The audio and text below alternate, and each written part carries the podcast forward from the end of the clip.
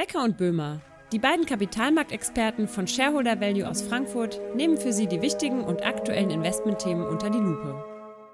Herzlich willkommen bei Becker und Böhmer. Ja, lange Zeit spielte der Brexit in der Wahrnehmung der Öffentlichkeit kaum noch eine Rolle. Doch das hat sich mit einem Paukenschlag von Boris Johnson einmal mehr geändert. Der britische Premierminister möchte den schon bestehenden Vertrag mit der EU nicht weiter einhalten, sondern hier noch einmal durch Änderungen bessere Bedingungen für sein Land herausholen.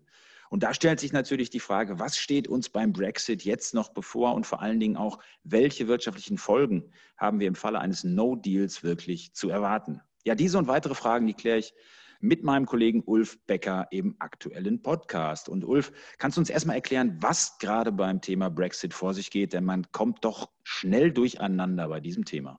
Ja, das ist, das ist so und das ist auch ein Thema, ähm, das viele nicht mehr hören können, weil es einfach schon so lange so begleitet ist. Aber wie du sagst, es war jetzt eine lange Zeit ruhig, aber mit dem sogenannten Binnenmarktgesetz, das ähm, äh, Johnson jetzt auf den Weg gebracht hat und gestern auch durch das Unterhaus gebracht hat mit einer Mehrheit von 77 Stimmen, ähm, sorgt eben dafür, dass die ähm, Regelungen, die mit der EU letztes Jahr getroffen wurden, ähm, äh, ad absurdum geführt werden. Also das ist ganz klarer Rechtsbruch.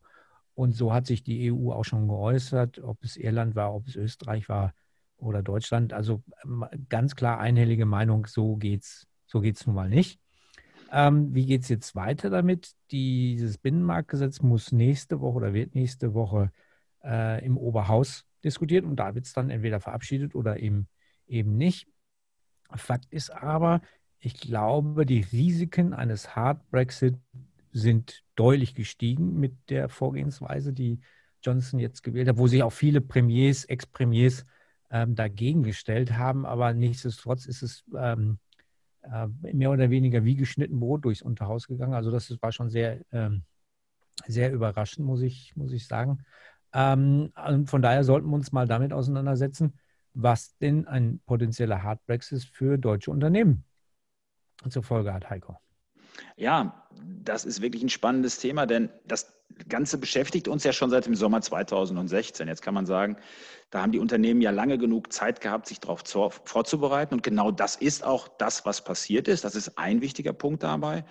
Und äh, wenn man sich jetzt beispielsweise die DAX-Unternehmen anschaut, dann ist es wirklich so, dass die meisten DAX-Unternehmen einen Umsatzanteil von weniger als 10 Prozent in Großbritannien haben, obwohl Großbritannien ein wichtiger Handelspartner ist.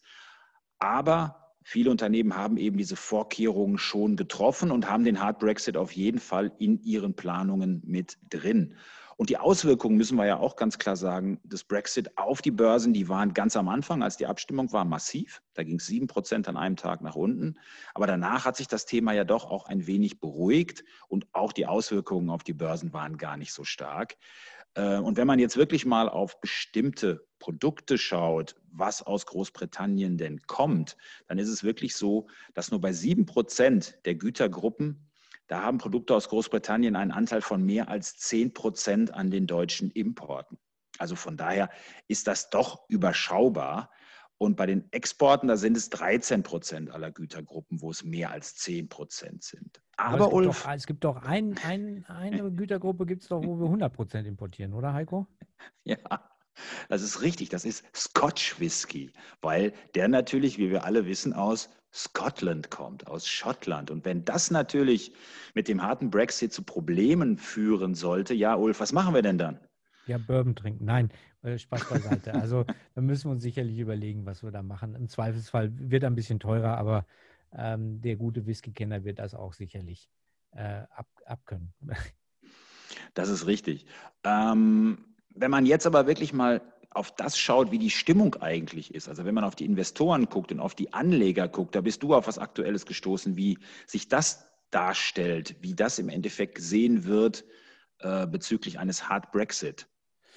Ja, also da ähm, macht Centix regelmäßig eine, eine unter Umfrage unter Investoren und da sieht man ganz klar, zieht dieses Thema Sorge vor einem Hard Brexit auf Seiten der Investoren zieht mehr und mehr an. Das muss man einfach schon ähm, äh, konstatieren und glaube nicht zu Unrecht. Und das dürfte jetzt auch ähm, mit der gestrigen Entscheidung nicht besser geworden sein. Ähm, wenn man sich marktseitig anschaut, dann hat der FTSE 100, also der Leitindex aus, aus UK, ähm, den DAX dieses Jahr 20 Prozent underperformed. Die Gründe würde ich allerdings eher in dem Thema äh, Missmanagement äh, bezüglich Covid-19 beziehungsweise auch eine sehr starke Rohstofflastigkeit des äh, FTSE-Index, insbesondere Öl und Gas. Äh, viele Öl- und Gasunternehmen ähm, sind dort vertreten und da wissen wir, das ist dieses Jahr nicht besonders gut gelaufen. Also insofern, ähm, das, ist, ähm, das ist sicherlich ein, ein, ein, Thema, auf das man nach vorne hin achten müsste und insbesondere natürlich auch die Währung. Ähm, Euro-britische Pfund seit 2016 eigentlich gar kein Thema mehr, weil wir uns in einer, in einer Handelsspanne bewegen, die, die ist unten bei 83 Cent und oben bei 94 Cent. Und da bewegen wir uns im Prinzip die letzten vier Jahre innerhalb dieser Handelsspanne. Bei einem Hard Brexit dürfte es tatsächlich aber so sein, dass er nach oben ausbricht, der Euro, also fester Euro, schwacher Pfund, was tendenziell natürlich für die exportlastigen UK-Werte äh, positiv ist. Aber äh, auf der Währungsseite muss man sicherlich ein bisschen, bisschen Acht geben. Wie sieht es auf der Aktienseite aus? Wir, wir haben ja auch im, im, Portfolio eine Reihe von Titeln aus UK. Wie sieht es denn da aus? Also aktuell sieht es so aus, dass 9% Allokation eben vor allem in Small- und Mid-Caps sind in äh, Großbritannien. Da schauen wir aber stark auf wirklich, wir nennen es Domestic Exposure, also Unternehmen, die sehr stark in Großbritannien aktiv sind. Eine unserer Core-Positionen da ist Admiral Group. Das ist der Marktführer im Bereich Kfz-Versicherung und auch der Preisführer in diesem Segment.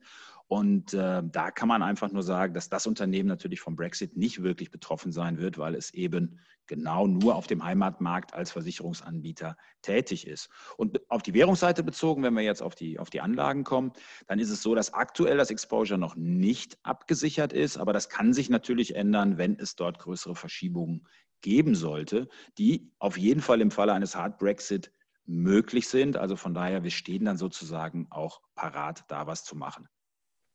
So wie wir es im Prinzip genau äh, richtig, so wie wir es im Prinzip auch momentan auf der Euro-Dollar-Seite sind. Da ist ein Großteil unseres Exposures eben gehatcht. Im Euro-Pfund, wie du richtig sagst, noch nicht.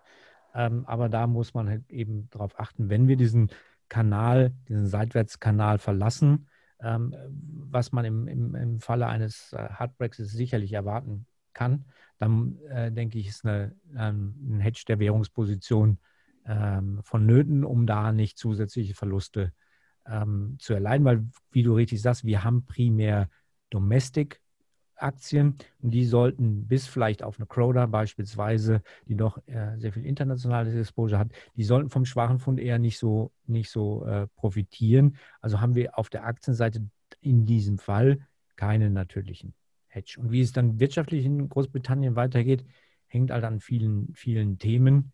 Ähm, wie lange bleibt die Geldpolitik, die Fiskalpolitik uns erhalten? Da darf man sicherlich optimistisch sein. Aber das, die große Frage für Großbritannien wird dann sein, wie schnell bekomme ich denn im Falle eines Hard Brexit neue Handelsabkommen?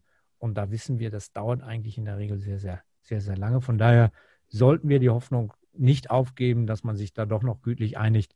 Aber die Chancen sind halt leider in den letzten ein, zwei Wochen deutlich schlechter geworden. Und man muss natürlich immer mit Boris Johnson rechnen, der einfach immer mal wieder ein Kaninchen aus dem Hut zaubert. In den vergangenen Jahren hat er das gerne und häufig getan.